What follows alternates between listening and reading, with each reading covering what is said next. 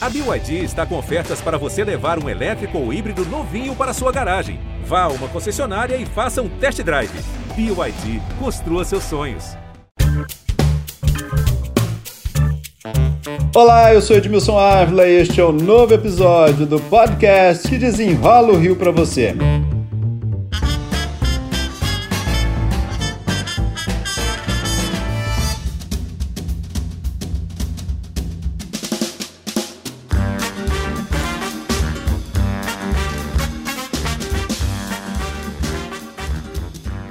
Gente, estamos só na metade do caminho da vacinação de crianças de 5 a 11 anos. Agora, a Prefeitura da capital vai fazer a busca ativa dessas crianças. E quem explica como tudo isso vai acontecer para a gente é o secretário municipal de saúde, Daniel Soranza, a quem eu já agradeço pela participação. Secretário, vamos lá, como é que vai ser essa busca ativa? A gente já falou das escolas, mas essa vai ser diferente. Vamos explicar tudo o que vai acontecer? Edmilson, agora a gente entra nesse esse grande desafio de encontrar as crianças que não se vacinaram. É, duas são as principais estratégias. A primeira são os agentes comunitários de saúde. No Rio, são 3.600 agentes comunitários de saúde que vão procurar de casa em casa as crianças que não se vacinaram. Cada agente comunitário tem uma lista das famílias que ele é responsável e ele acompanha essas famílias ao longo do tempo. A prefeitura tem o um cadastro, então, dessas crianças? A gente tem um cadastro de todas as crianças que moram na cidade do Rio de Janeiro é, e são atendidas atendidas por um centro municipal ou uma clínica de família. É, elas já tomam essas vacinas normalmente na rede, então a gente já sabe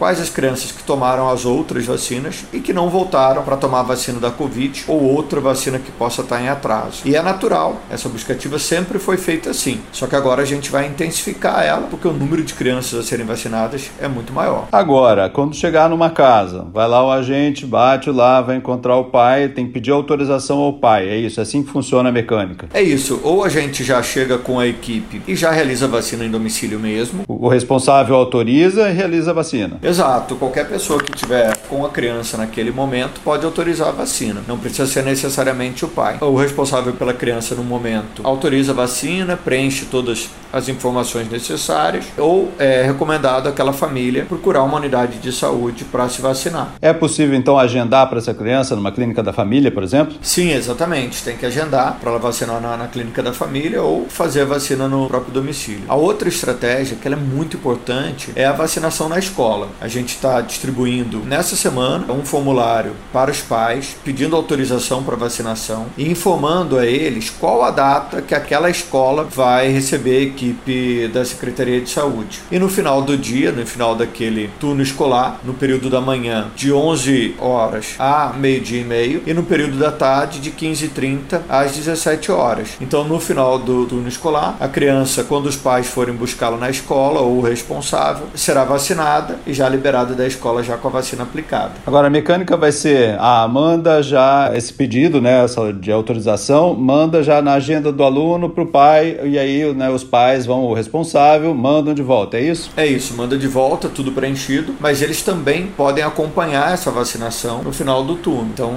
mesmo que a criança já tenha um formulário preenchido de autorização, é importante que o pai ou alguém que esteja responsável por buscar a criança na escola esteja acompanhando essa vacinação. Bom, no momento dessa gravação aqui, nós temos 263 mil crianças vacinadas de 5 a 11 anos. Nós temos na capital 560 mil crianças. O que, que mostra essa vacinação? Qual a análise de vocês para essa vacinação lenta das crianças? É muito preocupante esse cenário. Né? Menos de 50% das crianças foram vacinadas e isso mostra que os pais estão inseguros em relação à vacina. É, muitas notícias falsas foram disseminadas, muitas mentiras foram colocadas em relação a esse processo de vacinação. E isso gerou insegurança para os pais. A gente tem insistido e sempre recomendado a vacinação baseada nas evidências científicas. São vacinas extremamente seguras, extremamente eficazes, já utilizadas em larga escala em vários países do mundo. É, e a gente precisa dessa consciência dos pais para proteger os seus filhos. A gente não sabe qual vai ser a próxima variante como que ela vai se comportar nas crianças. É, e se tiver alguma variante que se comporte diferente cause casos graves em crianças, elas não vão estar protegidas. Então é muito importante que os pais estejam atentos a isso e vacinem seus filhos o quanto antes.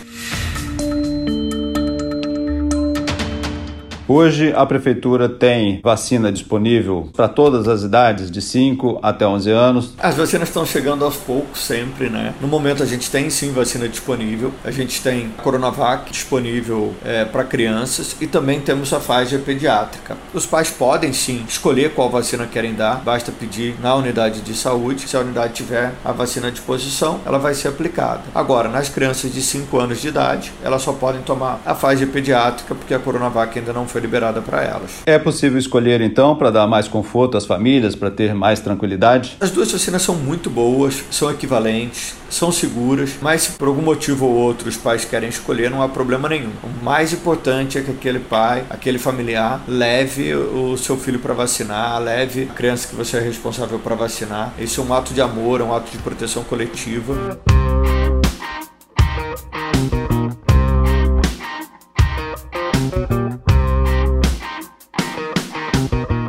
A gente tem uma queda constante de pessoas internadas na rede SUS da capital. E também tem uma queda de positividade. Qual o cenário que nós estamos nesse momento? Edmilson, a Omicron se comportou igualzinho nos outros países com alta cobertura vacinal. Um aumento de número de casos muito expressivo e uma queda também na mesma velocidade. E é isso que a gente está vendo. A positividade dos testes cai a cada dia, o número de pessoas que têm síndrome gripal por Covid cai a cada dia e o número de novas solicitações hospitalares hospitalares também vem caindo. A expectativa é que até o final desse mês de fevereiro a gente chegue nos patamares de casos que a gente tinha antes do Natal, no início do mês de dezembro. Eu tenho claramente na minha memória, dia 24 de dezembro, que esse foi o nosso menor número, 11 pessoas internadas. O senhor acredita que até o final desse mês a gente vai chegar nesse patamar, é isso? Ah, eu espero que sim e desejo muito que sim. Para isso, vai depender das pessoas fazerem a dose de reforço, que a gente sabe que a gente só tem esse panorama por conta da alta cobertura vacinal. Só que essa proteção ela vem caindo ao longo do tempo. Então, com quatro meses, se não fizer dose de reforço, tem um risco muito grande de você se infectar por Covid e adoecer gravemente. Bom, falando em dose de reforço, outros estados, o estado de São Paulo já está falando numa próxima dose. O Rio de Janeiro está pensando nisso? O que, que vai ser feito aqui no Rio de Janeiro? Já estamos planejando, nós teremos uma segunda dose de reforço, a quarta dose, é, sendo realizada um ano depois da primeira dose de reforço reforço. Nós fizemos a, a, primeira dose de reforço, enfim, hoje o recomendado com quatro meses, né, mas já foi com seis meses. É, se imaginava que uma outra dose fosse também com quatro meses, cinco meses. Por que, que essa pode ser com um espaço de tempo tão maior? Sempre que a gente faz uma dose de reforço, uma terceira dose, ela tem uma capacidade de produzir imunidade muito maior do que as demais. Isso acontece para várias outras vacinas e também acontece para a vacina da Covid. Então a gente sabe já que com a dose de reforço a gente consegue manter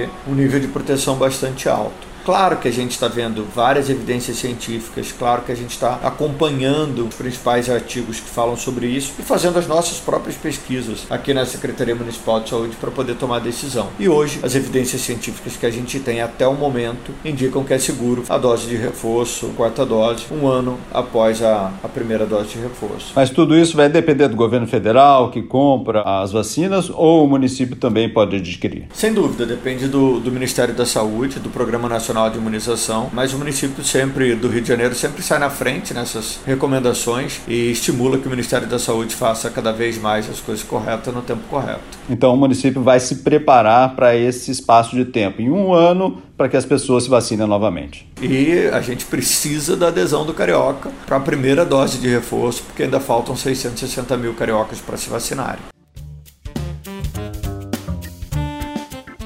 Secretário Municipal de Saúde, Daniel Sorans, muito obrigado pelas explicações aqui. Super obrigado, Edmilson, pela oportunidade de estar aqui com vocês novamente. Um abraço. Este podcast foi editado e finalizado por Felipe Magalhães e eu, Edmilson Ávila, toda semana desenrola um assunto aqui para você. Até o próximo.